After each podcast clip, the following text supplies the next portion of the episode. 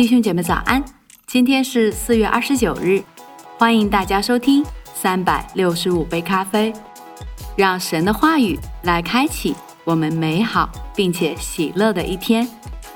今天的主题是不同的指引。很多人认为信仰和属灵生命是由信条、道德行为和属灵经历组成的。当提到上帝的道德罗盘，人们通常会想到道德规章制度，一种来自上帝的人生指导手册。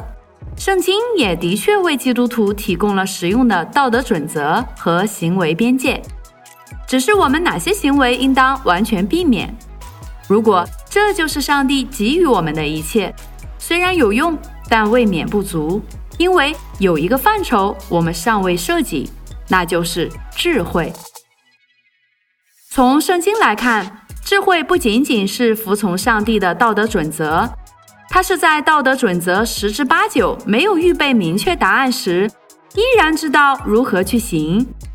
圣经的律法并没有告诉我们应当从事什么工作，是否应该继续求学，和谁结婚交友，是直言不讳还是保持缄默，是成交还是放弃。但错误的决定可能会毁掉我们的一生。怎样才能变得蛮有智慧，并做出正确的决定呢？圣经教导我们，积累智慧有几条途径。首先，我们不能只相信上帝，更需要认识他。当上帝的恩典不再是抽象的教条，而是活生生的事实，我们的心便不再被忧虑和骄傲所辖制。这两种情绪常常导致我们很多时候应对不利或反应过激。其次，我们必须认识自己，很多糟糕的决定都出于我们未能正确认识自己和自我能力的边界。福音可以使我们避免高估或低估自己的能力，因为它同时向我们显明了人的罪和上帝在基督里对我们的爱。第三。从经验中学习智慧，愚昧的心被偶像蒙蔽，看不到真相，就无法从经验中学习。事实上，人生的跌宕起伏会导致许多错误的推断。骄傲的人将失败的责任推卸到他人身上，自暴自弃者把别人的错误揽到自己身上。如果不从福音的角度认识上帝和自我，经验就无法成为宝贵的财富。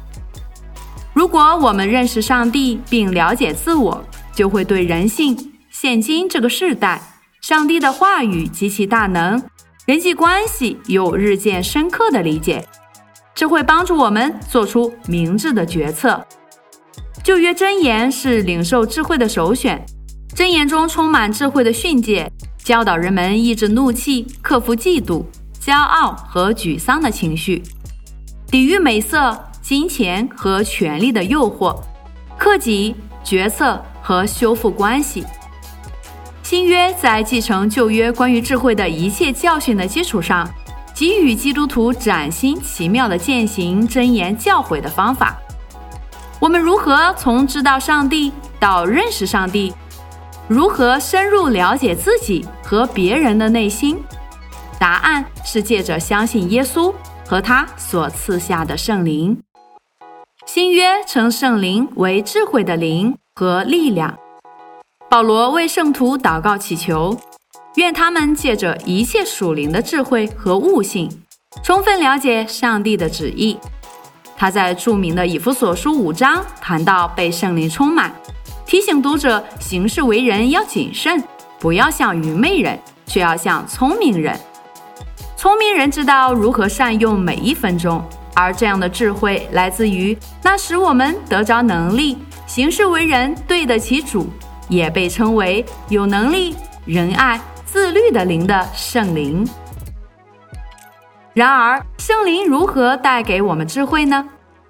难道我们只是坐在那里静待圣灵的声音？当然不是。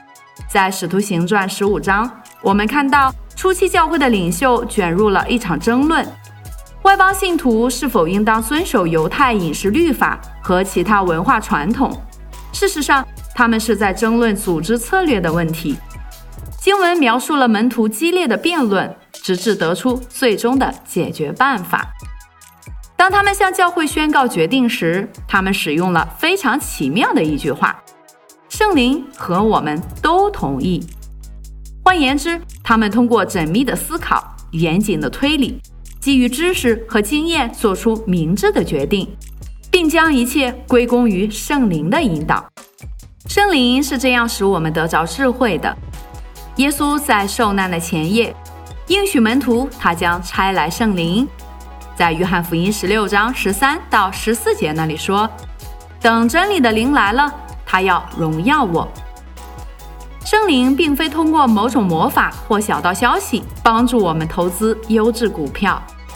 圣灵使耶稣基督成为鲜活美好的现实，重塑我们的品格，使我们的内心安宁、明亮、谦卑、知足、刚强壮胆。